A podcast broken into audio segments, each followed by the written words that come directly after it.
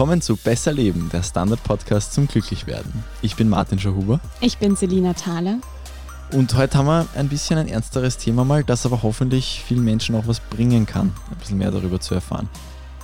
Es ist jetzt schon ein Zeitteil her, wenn diese Folge ausgestrahlt wird, aber es ist ja unser Gesundheitsminister wegen Überarbeitung zurückgetreten, was ja ein relativ bemerkenswerter Schritt war. Mhm. Und man kann aber davon ausgehen, dass derzeit nicht nur Minister überarbeitet sind. Ja, das kann man so sagen. Wir befinden uns in einer Zeit, in der gewisse Berufsgruppen sehr viel zu tun haben. Also man denkt jetzt zum Beispiel an die Pflege, überhaupt das ganze Gesundheitswesen oder der Lebensmittelhandel, aber auch die IT oder Medien haben derzeit viel zu tun. Auch Eltern im Homeschooling und Homeoffice sind sehr überlastet. Es gibt also eine gewisse Gruppe an Menschen, die jetzt gerade am Limit schon sind. Dann gibt es aber quasi unheimlich viele Menschen in Kurzarbeit oder die arbeitslos sind, die eher weniger zu tun haben, die eher unterfordert sind oder sich langweilen. Und wir werden im Laufe des Podcasts merken, dass es hier, obwohl man das im ersten Moment nicht annimmt, sehr viele Parallelen gibt in der Überlastung und der Unterforderung. Aber auch diese ganze Situation, in der wir uns überhaupt befinden, kann Stress auslösen und zu Überlastung führen. Und wir wissen, Dauerstress macht krank. Die psychische Belastung in der Pandemie nimmt unheimlich zu, das zeigen etliche Studien. Die langfristigen Erkrankungen sind da sowieso noch abzuwarten. Aber es deutet natürlich auf eine Verstärkung hin.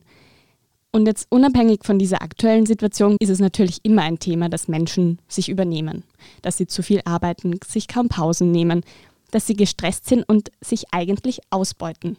Weil wem bringt es eigentlich etwas außer dem Arbeitgeber in der Regel, wenn man so viel arbeitet und im schlimmsten Fall hat man einen Burnout. Und das gilt es natürlich zu vermeiden. Ist vielleicht auch jetzt noch ein bisschen kritischer, weil viele Leute einfach keinen Urlaub nehmen. Weil, ja, was willst du denn machen? Genau, oder wenn du dann Urlaub nimmst, dann findet der genauso in den eigenen vier Wänden statt. Gut, jetzt ja. aktuell kann man zumindest schon ein bisschen reisen, mhm. es gibt Lockerungen. Dennoch, viele werden das wahrscheinlich nicht tun. Ja. Ja. Oder zumindest nicht nach Griechenland an den Strand fahren. Aber wie verbreitet ist jetzt das, dass es dann noch zum Problem wird? Ja, jeder und jede kennt wohl Stress im Job. Also es gibt immer mal wieder so Spitzen, dann ist wieder weniger zu tun. Und gerade auch in unserem Beruf kann es zum Beispiel sehr stressig werden. Die Weltgesundheitsorganisation stuft jedenfalls Stress als eine der größten Gesundheitsgefahren des 21. Jahrhunderts ein. Und Burnout ist eben eine Folgeerkrankung von diesem chronischen Stress und tritt in allen Berufsgruppen auf. Also man kann jetzt nicht sagen, ein Politiker wie Rudi Anschober hat ein höheres Risiko, mhm. an Burnout zu erkranken. Das zieht sich wirklich durch alle Berufsgruppen, das zeigen auch Studien. Es gibt aber kaum Zahlen. Also mhm. das ist etwas, was ein bisschen schwierig ist und was hier auch immer dazu gesagt werden muss, weil das kann einerseits daran liegen, dass dann aus Sicht der Gesundheitspolitik plötzlich sehr viele Menschen krank sind. Ich gehe gleich darauf ein, wie viele Menschen das ungefähr in Österreich sind. Und dass quasi so eine undurchsichtige Situation eben auch gewollt ist von der Politik, um eben nicht, sich nicht mit diesen Missständen auch auseinandersetzen zu müssen. Andererseits liegt es natürlich auch an einem gewissen Stigma. Also viele mhm, Leute trauen ja. sich einfach nicht, das anzusprechen. Genau, dann ist kein Burnout, sondern halt irgendwas dahergezogenes als Ausrede. Mhm. Immer viel in der Arbeit. Aber du hast es angesprochen, es gibt ja offenbar doch irgendwelche Zahlen in Österreich. Genau, also die letzte repräsentative Erhebung ist von 2019 und laut dieser Erhebung ist etwa ein Fünftel der österreichischen Bevölkerung in einem frühen Problemstadium von Burnout, also in der Anfangsphase. 17 Prozent sind im sogenannten Übergangsstadium und 8 Prozent sind wirklich an Burnout erkrankt. 4 Prozent sind dann rein depressiv, so hieß das in der Studie. Und ja, im Endeffekt macht das knapp die Hälfte der Bevölkerung aus, wenn man das zusammenzählt. Also das sind 48 Prozent. Und besonders betroffen sind junge Personen, also so die unter 30-Jährigen. Wird auch oft so in den Zusammenhang gebracht, dass man da auch in einer Findungsphase ist im Job und eben dann oft einen Job ausübt, zum Beispiel, der einem gar nicht liegt und dann kommt man in so einen Strudel mhm. hinein, wo man gegen sich selbst arbeiten muss. Und wie du vielleicht gemerkt hast, es gibt da unterschiedliche Stadien, wie so ein Burnout sich quasi anbahnen kann, aufbauen kann. Um da jetzt konkret drauf einzugehen, haben wir zu wenig Zeit. Das würde den Rahmen sprengen. Aber ich kann da ein gutes Paper empfehlen von Martin Keck vom Max-Planck-Institut für Psychiatrie. Also wenn man einfach Burnout und Max-Planck-Institut googelt, dann kommt ein sehr gutes PDF, wo das beschrieben ist. Was begünstigt einen Burnout? Also vielleicht auch, als wenn jetzt Leute in ihrem Leben das ein bisschen abklopfen wollen, ist das eigentlich eine gefährliche Umgebung? Was spielt da mit? Es spielt sehr viel mit, deshalb zähle ich jetzt auch einige Punkte auf. Aber eines, was ich eh schon angesprochen habe, es gibt eben diese Arbeitsüberlastung, der Zeitdruck, der Personalmangel. Also das merken wir jetzt zum Beispiel in der Pflege. Es gibt auch strukturelle Gründe für Burnout. Es gibt aber eben auch, das habe ich versucht mit den Jungen ein bisschen anzusprechen, so unerreichbare, unrealistische Ziele, die man hat, zum Beispiel an sich selbst oder Ansprüche, die von außen an einen gestellt werden.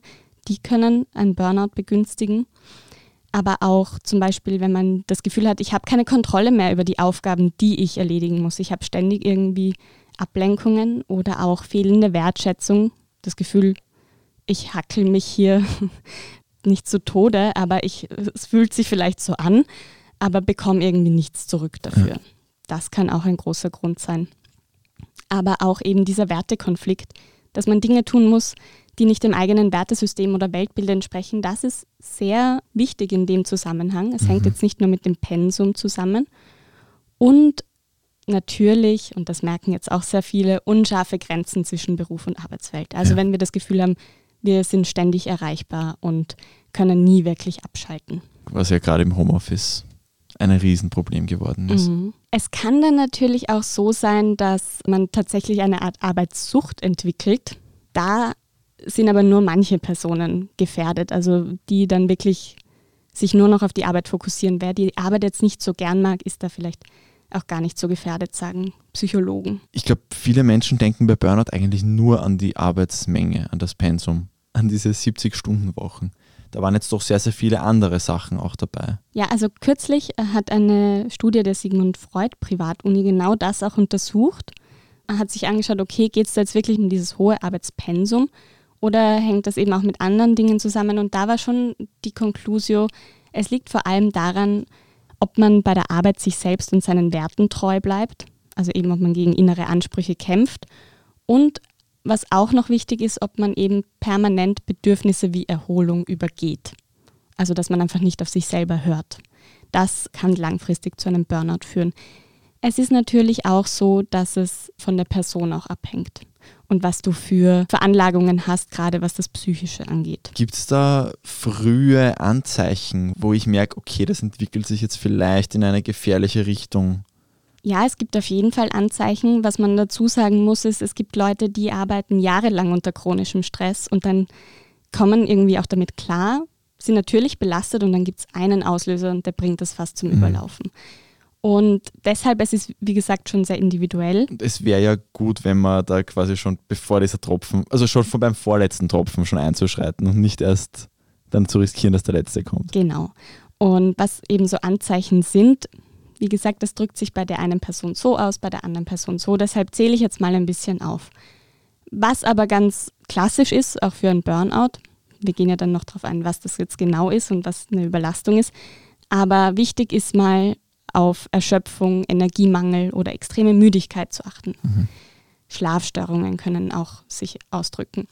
Man ist so gereizt oder sogar ständig gereizt, hat eine geringere Stresstoleranz, also man ist schneller von auf 180. Was auch sein kann, ist, sind Konzentrations- und Gedächtnisprobleme. Also es gibt auch junge Patientinnen zum Beispiel, die erzählen, dass sie, sie merken sich nichts mehr, weil mhm. sie so viel arbeiten. Und das geht natürlich auch einher, dass man weniger Leistung bringen kann, dass man nicht so motiviert ist, nicht so kreativ ist. Das hatten wir in der letzten Folge. Und man entwickelt auch so ein bisschen eine Gleichgültigkeit gegenüber seinem Job oder ist zynisch, hat keine Lust mehr, denkt, man kann eh keinen Beitrag schaffen mit dem, was man dazu beiträgt. Man ist ruhelos, man wandert die ganze Zeit in der Wohnung herum, denkt sich, ich bin unproduktiv, sobald ich mich mal hinsetze. Dann kann man natürlich auch aggressiv gegen andere werden, also indem man ihnen Vorwürfe macht oder irgendwie eine Bitterkeit auslebt, nicht so empathisch ist. Das gibt dann natürlich auch soziale Probleme. Mhm. Das Gefühl von mangelnder Anerkennung hatten wir schon. Und das waren jetzt sehr viel so psychische Sachen. Was natürlich auch ist, dass es psychosomatisch werden kann, also dass sich quasi der Geist und die Überlastung dann auf den Körper auswirken. Und also da sind Sachen wie Enge in der Brust, Kurzatmigkeit, aber auch Rückenschmerzen und Verspannungen oder Zähneknirschen. Also auch wer zum Beispiel Zähne knirscht, merkt auch, dass man dann so verspannt ist im, im Kiefer zum Beispiel in der Früh, wenn man aufwacht oder Kopfschmerzen. Was auch oft ist, sind so Magen-Darm-Beschwerden, Schwitzen, sexuelle Probleme, Zyklusstörungen. Also ist auf unheimlich vielen Ebenen passiert da was. Und was dann natürlich auch noch ist, ist, dass man sich isoliert, oft in den Phasen. Und ganz zum Schluss steht dann irgendwann der Zusammenbruch, also die totale Erschöpfung, Arbeitsunfähigkeit und Depression. Okay, jetzt ist natürlich nicht jedes von diesen Anzeichen automatisch gleich der Weg ins Burnout, aber von den Zahlen, die du vorher gesagt hast, wie viele Menschen da schon in diesem Übergangsstudium sind, 17 Prozent waren das, glaube ich, mhm. und eben insgesamt 50 Prozent irgendwie am Weg ins Burnout im erweiterten Sinn da macht es halt dann schon für jeden Sinn, da jetzt auch einmal vielleicht manche Sachen ein bisschen kritischer zu sehen, wo man sagt, das ist ja nichts Dramatisches und sich dann vielleicht auch mal anzuschauen, ob man von diesen begünstigenden Faktoren, die du vorher aufgezählt hast, vielleicht ein paar Sachen in seinem Arbeitsleben hat. Weil das, wird, das kommt ja dann auch noch später. Burnout ist ja wirklich ein, eine wirklich, wirklich, wirklich schlimme Erfahrung und es wäre schon jedem geholfen, wenn er rechtzeitig vielleicht da auf die Bremse steigen könnte. Mhm. Aber wie unterscheide ich jetzt eine gewöhnliche Überlastung, wenn es mal stressig ist in der Arbeit, von einem Burnout? Viele haben wahrscheinlich schon Stress im Job erlebt. Also ich zum Beispiel habe bald Urlaub und versuche jetzt diese Woche alles Mögliche unterzubringen, dass das halt abgeschlossen ist das ist natürlich anstrengend. Ich fühle mich auch gestresst und irgendwo überarbeitet und müde und bin irgendwie unkonzentriert, obwohl ich so viel zu tun habe, wo ich das ja brauchen könnte, gerade diese Energie, die mir ja. fehlt, weil ich zu viel tue. Das ist so ein bisschen ein Paradoxon, aber man macht trotzdem weiter. Aber trotzdem bin ich da noch weit entfernt von einem Burnout, weil ich immer noch die Kontrolle drüber habe und es quasi noch so kein großes, großes Ungleichgewicht gibt zwischen den Anforderungen im Job und den Bewältigungsmöglichkeiten, die ich habe. Mhm. Also wenn ich quasi irgendwann sage, nein, ich habe keine Kontrolle mehr drüber, wie ich das alles schaffen soll, dann sollten die Alarmglocken schrillen. Mhm. Aber um es jetzt mal zu definieren, vielleicht wird es dann klarer, weil die Übergänge sind immer fließend, also von der Überlastung ja. zu einem Burnout. Deshalb, was ist jetzt ein Burnout? Burnout heißt auf Deutsch ausbrennen. Also man fühlt sich erschöpft wegen chronischem Stress am Arbeitsplatz. Also die WHO-Definition konzentriert sich da wirklich nur auf den Job und nicht mhm. auf Burnout in anderen Bereichen. Ich habe die Eltern angesprochen oder die aktuelle Situation. Das würde die WHO jetzt nicht als Burnout sehen. Die WHO sieht Burnout übrigens auch nicht als Krankheit. Also es gibt keine klare Definition, sondern es ist nur ein Faktor, der die Gesundheit beeinträchtigen kann. Und was macht das jetzt aus? Also eben schon die Erschöpfung, die ich angesprochen habe. Dann dieser Zynismus, dass man sich so ein bisschen von seiner beruflichen Tätigkeit innerlich distanziert, mhm. da auch nicht mehr so ein großes Engagement hat. Bisschen abstumpft, kann man sagen. Dann gibt es diesen Faktor Ineffektivität, dass man das Gefühl hat, man bringt irgendwie nichts weiter, man versagt, man hat keine Leistung. Und das vierte ist dann Ohnmacht. Also das Gefühl der Hilflosigkeit und des Kontrollverlusts. Das sind so diese Punkte. Mhm. Also was man sagen kann, solange man Kontrolle über die Arbeit und auch die private Situation hat, die ja oft einen guten Ausgleich zum Stress geben kann, mhm. ist der Stress auch weniger belastend und gesundheitsschädlich. Aber sobald man irgendwie das Gefühl hat, ich kann daran nichts mehr ändern, sollte man sich wirklich Gedanken machen, ob das nicht ein Burnout ist und sich Hilfe holen. Es gibt dann natürlich auch Kritik, weil die Forschung sich lange uneins war. Es gibt auch keine klare Definition. Jetzt gibt es diese WHO-Definition, aber immer noch kein Krankheitsbild. Und es lässt sich halt einfach schwer fassen, weil ich habe schon gesagt, es gibt unheimlich viele Anzeichen, es gibt unheimlich viele Faktoren, die das bedingen. Und das ist so individuell, dass es dann auch lange einfach nicht diagnostiziert wird oder sich nicht auf andere Lebensbereiche zum Beispiel auch umlegen lässt, weshalb das ein bisschen in der Kritik auch steht. Mhm. Ist Burnout dann quasi das Ende des Weges oder kann das auch noch zu was noch Schlimmerem führen? Das ist eine gute Frage, weil Burnout ist eben eine Vorstufe der Stressdepression. Mhm. Also Burnout kann in eine Depression münden und da geht dann wirklich gar nichts mehr. Also Betroffene berichten dann davon, dass es irgendwie schon sehr schwierig ist, aus dem Bett aufzustehen und sich anzuziehen. Also mhm. dass das schon so stresst, dass man sagt, oh Gott, nein, das kann ich heute nicht. Mhm. Burnout ist eine psychische Erkrankung und oft die Ursache für eine Depression. Du hast jetzt ganz am Anfang auch dieses Bore-out angesprochen, was glaube ich, also was ich jetzt noch nicht so gehört hätte. Ich habe schon gewusst, dass Fahrt sein kann beim Arbeiten, aber dass das jetzt ein Problem ist, ist mir neu. Ähm, du hast von Parallelen gesprochen. Anders als beim Burnout brennt man da nicht durch zu viel Stress aus, sondern eben genau durchs Nichtstun. Es gibt da keine offizielle Diagnose und auch in der Wissenschaft hat sich dieser Begriff nicht durchgesetzt, aber die Folgen sind in der Arbeitspsychologie bekannt. Da gibt es zum Beispiel Studien mit Fließbandarbeitern, wo gerade diese Monotonie und die Langweiligkeit, die dadurch entsteht, zu so einem Bore-out führen kann. Und eben die Folgen sind auch ähnlich wie bei einem Burnout. Ich erspare euch jetzt diese Aufzählung.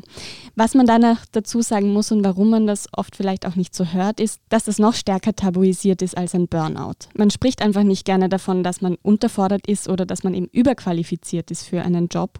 Und eine Reaktion ist dann oft, dass die Leute so tun, als wären sie beschäftigt. Mhm. Nur um ja nicht das Gefühl zu vermitteln, dass sie nicht beschäftigt sind. Und das macht es halt auch so schwierig zu erkennen.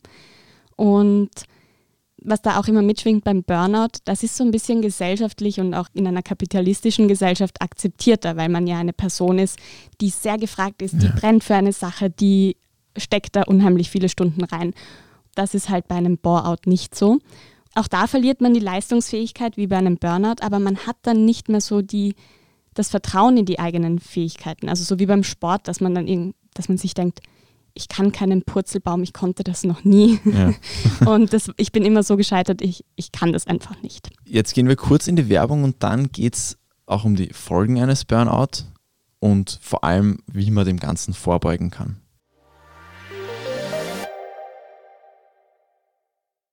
Guten Tag, mein Name ist Oskar Bonner.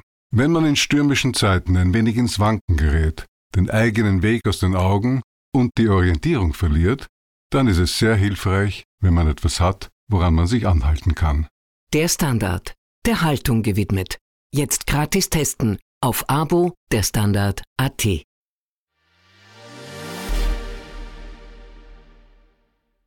Unser Ex-Gesundheitsminister hat es geschafft, vor dem Burnout die Bremse zu ziehen. Wenn man es jetzt nicht schafft, was sind dann die Folgen? Ich habe es schon angedeutet, es ist oft so, dass es häufig zu spät erkannt wird mhm. oder auch nur unzureichend behandelt wird. Burnout darf aber nicht unterschätzt werden, denn es ist ein Risikofaktor für viele andere Erkrankungen, wie eben zum Beispiel Depression, das hatten wir schon, aber auch Herzinfarkte, Schlaganfälle, Osteoporose, Diabetes und es verkürzt auch die Lebenserwartung. Und bevor es überhaupt zu diesem Zusammenbruch kommt, kann sich natürlich auch schon der Körper wehren und gewisse mhm. Anzeichen haben. Also wir hatten schon die Magen-Darm-Beschwerden, aber auch Tinnitus und Schwindel oder dass man ständig krank ist, können quasi auch schon langfristige Folgen von Stress sein. Aber natürlich auch erhöhter Alkohol- und Drogenkonsum, um mhm. sich zu betäuben, um diesen Stress irgendwie in den Griff zu bekommen, ist halt keine sehr nachhaltige Stressbewältigung und auch keine, die man jetzt gesundheitsfördernd nennt. Mhm. Und was ganz im schlimmsten Fall quasi passiert als Langzeitfolge, ist, dass wirklich die Lebensfreude abnimmt, dass man das Gefühl hat, irgendwie alles ist so sinnlos oder sogar so Suizidgedanken hat. Also auch an dieser Stelle ist erwähnt, es gibt ganz viele Telefonnummern, die Telefonseelsorge zum Beispiel oder das Kriseninterventionszentrum, an das man sich wenden kann, wenn man jemanden braucht zum Reden und wenn man solche Gedanken hat. Man darf das also wirklich nicht kleinreden Studien legen übrigens auch nahe, dass die Folgen von Burnout noch Jahre nachwirken können. Also diese Erschöpfung dauert oft jahrelang noch an oder die körperlichen Folgen. Das kann wirklich sich ziehen. Und ich glaube, viele, die so eine psychosomatische chronische Krankheit haben, die können das auch nachvollziehen. Aber es ist zum Beispiel auch so, dass einfach diese belastenden Umstände sich nicht geändert haben, trotz mhm. dieses Totalzusammenbruchs. Also dass einfach ähm, der Job immer noch total stressig ist oder dass man sich immer noch in Umständen befindet, wo man sich nicht wohlfühlt. Und es kann natürlich auch daran liegen, dass die Persönlichkeit da mitspielt. Also dass mhm. man zum Beispiel zu sehr starken Perfektionismus oder Übereifer neigt. Okay, also quasi, dass dann jemand sagt, okay, dieser Job hat mich jetzt ins Burnout getrieben, macht was anderes, verhält sich aber dort gleich und es geht dann dasselbe, dieselbe Entwicklung wieder los. Mhm. Genau, das mhm. kann es sein. Aber weil du das jetzt gerade mit dem Job ansprichst, viele wechseln dann auch komplett die Branche oder den Job, machen sich selbstständig, wenn sie merken, ich habe mich da jetzt jahrelang in so ein Theater hineingestrudelt. das will ich einfach nicht mehr. Also es kann natürlich auch ein Punkt sein, wo man, oder sollte im besten Fall auch ein Punkt sein, wo es eine Veränderung dann gibt. So, jetzt um ein bisschen wieder ins Positivere zu kommen. Ja. Wie kann man dem vorbeugen? Weil es ist nicht immer alles so super veränderlich. Klar, kündigen kann man theoretisch immer. Wenn man Kinder zu ernähren hat, ist das vielleicht ein sehr, sehr, sehr, sehr beängstigender Schritt. Mhm. Was kann man sonst machen, wenn man merkt, es wird zu viel, dem vorzubeugen? Es gibt da viele Punkte und wir haben auch viele Podcasts, die man sich dazu anhören kann. Tatsächlich. Mittlerweile haben wir schon ein bisschen was angesammelt. und was da zum Beispiel mitspielt, ist die Resilienzfolge. Im Konkreten die Selbstwirksamkeit, das habe ich schon ein bisschen angesprochen, nämlich das Gefühl, die Kontrolle zu haben, dass man das im Griff hat. Das kann natürlich vor einem Burnout schützen. Und wenn man eben diese Kontrolle hat, dann ist man auch optimistischer, man kann Konflikte besser angehen. Das heißt, man kümmert sich schon, bevor es wirklich explodiert, darum, mhm. dass man dieses Problem aus dem Weg schafft. Die Kehrseite ist natürlich ein bisschen, wer diese Kontrolle schätzt, der wird auch länger an einem Ziel festhalten, auch wenn das unerreichbar ist. Ja. Und da steckt nämlich auch so ein bisschen was drinnen. Oft merkt man selber schon, dass man da irgendwie sich festgebissen hat, aber man schafft es noch nicht wirklich, da Maßnahmen zu ergreifen. Also man sollte da wirklich hinterfragen, kann ich irgendwas abgeben? Kann ich zurückschrauben? Kann ich meine eigenen Erwartungen hinterfragen? Und wenn man das auch ein bisschen reflektiert, ist das gut, weil tut man das nicht, befeuert es das Burnout nur. Mhm. Was ist mit dem Umfeld abseits von der Arbeit? Das ist ganz wichtig. Das hatten wir eh auch schon in der Resilienzfolge ein bisschen, dass ein starkes Netzwerk auch einen auffangen kann. Mhm. Also das sind nicht nur romantische Beziehungen in einer Partnerschaft, sondern eben jede soziale Unterstützung, ein stabiler Freundeskreis, das familiäre Umfeld, das wirkt sich schützend aus. Das zeigen auch mehrere Studien. Und mhm. natürlich kann man dort hoffentlich auch darüber reden, wenn einen was belastet. Dann der Klassiker, wir hatten es eh schon so oft, Pausen machen, also die Nichtstun-Folge. Pausen sind total wichtig. Und gerade an so stressigen Arbeitstagen gönnen wir uns die ganz oft nicht, weil wir denken, ja, diese fünf Minuten, die muss ich jetzt noch besser investieren. Ja. Und dann quälen wir uns, weil wir eben diese Pause nicht haben. Oder wir denken uns, ah, jetzt gebe ich mir kurz fünf Minuten auf Social Media. Aber genau das entspannt uns nicht. Das hatten wir schon bei Digital Detox Folge Nummer ich würde sagen Folge ja. 18, ohne alle Angaben, ohne Gewehr. Genau, eben weil unser Hirn dieses Scrollen nicht als Entspannung auffasst, sondern eigentlich als Stress und wir da auch oft auch multitasken und auch das ist sehr schlecht für unser Gehirn. Und was natürlich auch wichtig ist in diesen Pausen, dass wir Hobbys nachgehen, dass wir etwas tun abseits der Arbeit, was uns erfüllt. Weil zum Beispiel Stichpunkt erfüllen, ein erfüllter Job, also wenn man jetzt Sinn und Spaß darin findet, dann kann das schon auch einem Burnout vorbeugen. Aber man muss natürlich auch immer sagen, dass wenn man sich so sehr damit identifiziert, dann steckt man auch unbewusst oder bewusst mehr Zeit da hinein und opfert sich auf. Also da, das ist ein bisschen zweischneidig. Kann auch ein Risikofaktor mhm. sein, wenn man dann, dann zu sehr eskaliert. Ja. Dann der Klassiker ausreichend schlafen ist ha. immer gut. Es, ich finde schon, es sagt auch wirklich viel aus, in wie vielen Folgen dieses Thema wieder vorkommt, mhm. wie unfassbar wichtig das einfach ist. Ja. Und das ist ja auch was, was gerade ganz konkret durch diese ganzen Risikofaktoren, das ist ganze viele Arbeiten, da ist ja oft der Schlaf dann das Erste, woran gespart wird. Mhm. Obwohl es vielleicht offenbar eins der Sachen ist, die am meisten helfen würden. Voll. Diese Managerinnen und Manager, die sich damit brüsten, dass sie nur vier Stunden schlafen, ich genau. muss mich dann auch immer ein bisschen zwingen und gerade eben, wenn die Arbeit so entgrenzt ist wie im Homeoffice, dass man dann sagt, nein, ich mache jetzt nicht noch eine Stunde was, sondern ich gehe jetzt schlafen, weil dann kann ich morgen die acht Stunden viel besser nutzen, als wenn mhm. ich da übermüdet wieder in diesen Tag starte. Das ist ja auch so ein Teufelskreis. Wichtig ist dann natürlich auch, sich die Zeit gut einzuteilen. Also vielleicht hilft es da manchen wirklich, sich die Arbeitszeit so einzuplanen, wie beim Scheduling. Da hatten wir ja auch eine Folge dazu da muss man auch darauf schauen, gibt es einen Wechsel zwischen Anspannung und Entspannung. Also mhm. Balance ist immer sehr wichtig. Und was da zum Beispiel bei der Zeiteinteilung ist oder wenn man sich so überlegt, was mache ich eigentlich an diesem Tag?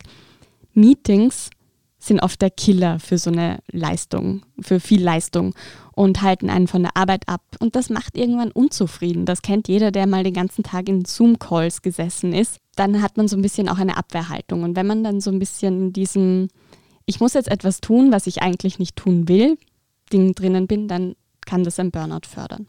Da geht ja auch ein bisschen die Selbstwirksamkeit verloren, wenn man ganze Zeit, weil irgendjemand glaubt, dass er eine Mail zu einem Meeting machen muss, zu einem mhm. einstündigen, dass man da immer irgendwo drin hängt. Und, ja. Also das vielleicht auch mal sich fragen, welches Meeting kann ich eigentlich kicken? Und was damit auch einhergeht, ist Grenzen setzen. Also Grenzen setzen ist total wichtig. Das sollten wir viel mehr machen. Also konkreten heißt das Nein sagen, wenn man keine Zeit hat. Oder eben auf ein Mail nicht sofort beantworten, sondern vielleicht zu dem Timeslot, wo man sich vorgenommen hat, die Mails zu beantworten. Auch ein Anruf, der jetzt nicht super dringend ist, nicht abheben, wenn es gerade nicht geht. Das ist voll in Ordnung.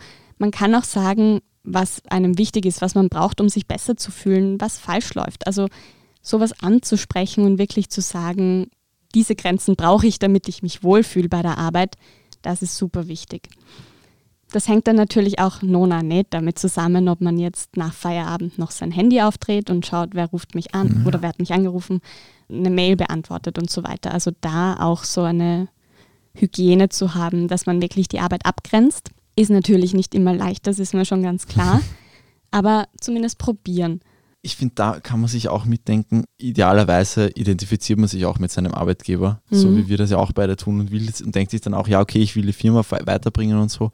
Aber du tust der Firma ja auch keinen Gefallen, wenn du das zu weit treibst und dann vier Monate im Krankenstand bist. Ja, genau, oder noch länger, genau.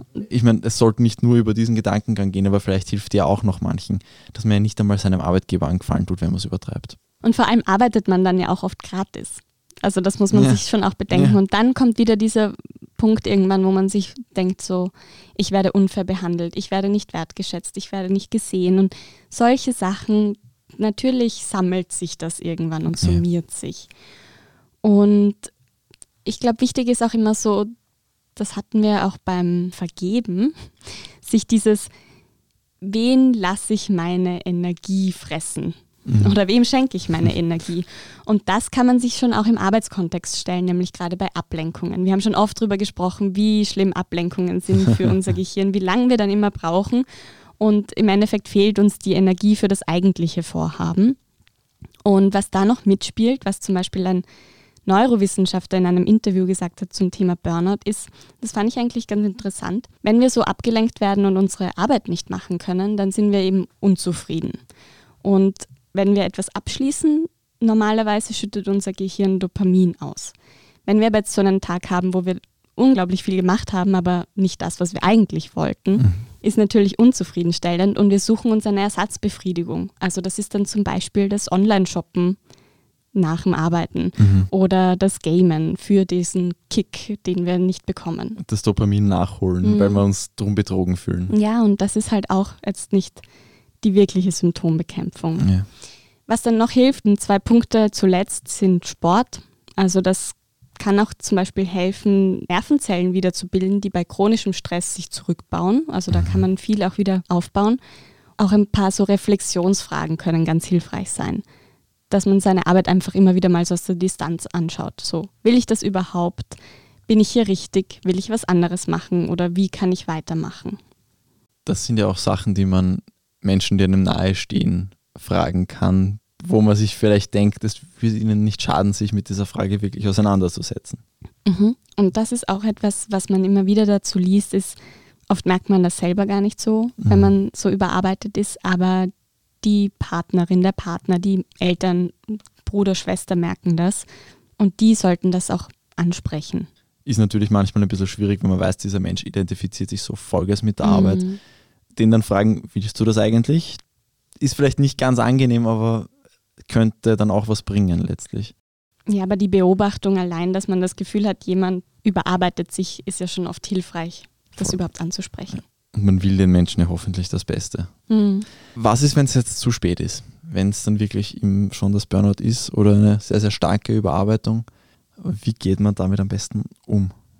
Wichtig ist, glaube ich, Hilfe annehmen und auch suchen wenn man nicht mehr kann. Es gibt da ganz unterschiedliche Ansätze und meistens sind so Maßnahmen, die gekoppelt werden in der, in mhm. der Therapie. Also eben Psychotherapie, Coaching, Verhaltenstherapie. Und das wird dann auch immer individuell angepasst. Aber oft sind das eben so auf der persönlichen Ebene. Man lernt, seine eigenen Bedürfnisse anzuerkennen und Grenzen zu setzen. Das Zeitmanagement. Etwas, was wir noch gar nicht angesprochen haben, ist die Ernährung. Also, dass man auch wirklich schaut, dass man gut isst, wenn man gestresst ist. Achtsamkeitstraining, Entspannungstechniken wie Yoga oder Qigong oder autogenes Training. Und dann gibt es natürlich noch auf dieser Organisationsebene, was einem helfen kann, sind klar definierte Aufgaben. Also wer macht was. oder dass man sich weiterbildet, weil man das Gefühl hat, sonst trete ich auf der Stelle. Oder zu lernen, wie man aus Routinen ausbricht. Klare Erreichbarkeiten. Das sind eh schon viele Punkte, die wir bei der Prävention angesprochen haben, die auch in der Therapie dann wichtig sind.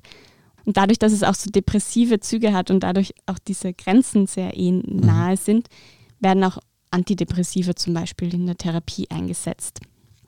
Was man da jetzt aber noch dazu sagen muss, ich habe es auch schon so ein bisschen angedeutet, rund um Burnout ist natürlich ein großer Markt entstanden.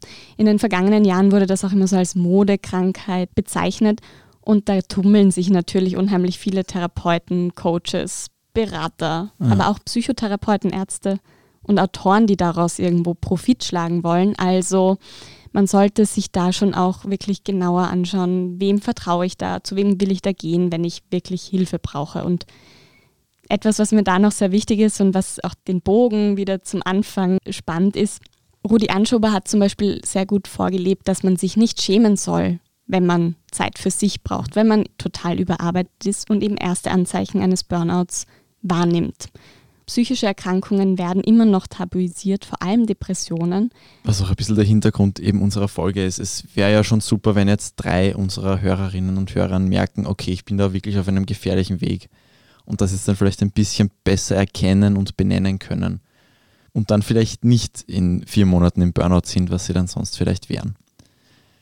Jedenfalls hat es hoffentlich jede und jeder die Werkzeuge, das zu erkennen und dann eben auch einzugreifen.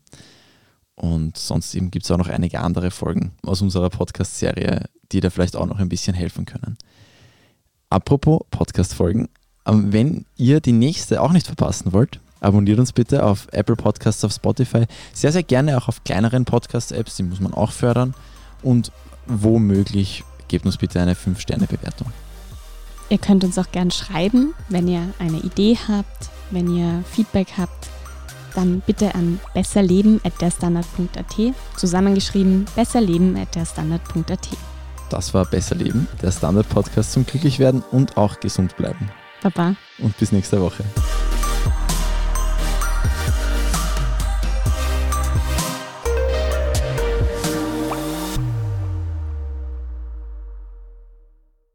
Guten Tag, mein Name ist Oskar Bonner. Wenn man in stürmischen Zeiten ein wenig ins Wanken gerät, den eigenen Weg aus den Augen und die Orientierung verliert, dann ist es sehr hilfreich, wenn man etwas hat, woran man sich anhalten kann. Der Standard, der Haltung gewidmet. Jetzt gratis testen auf Abo der Standard.at.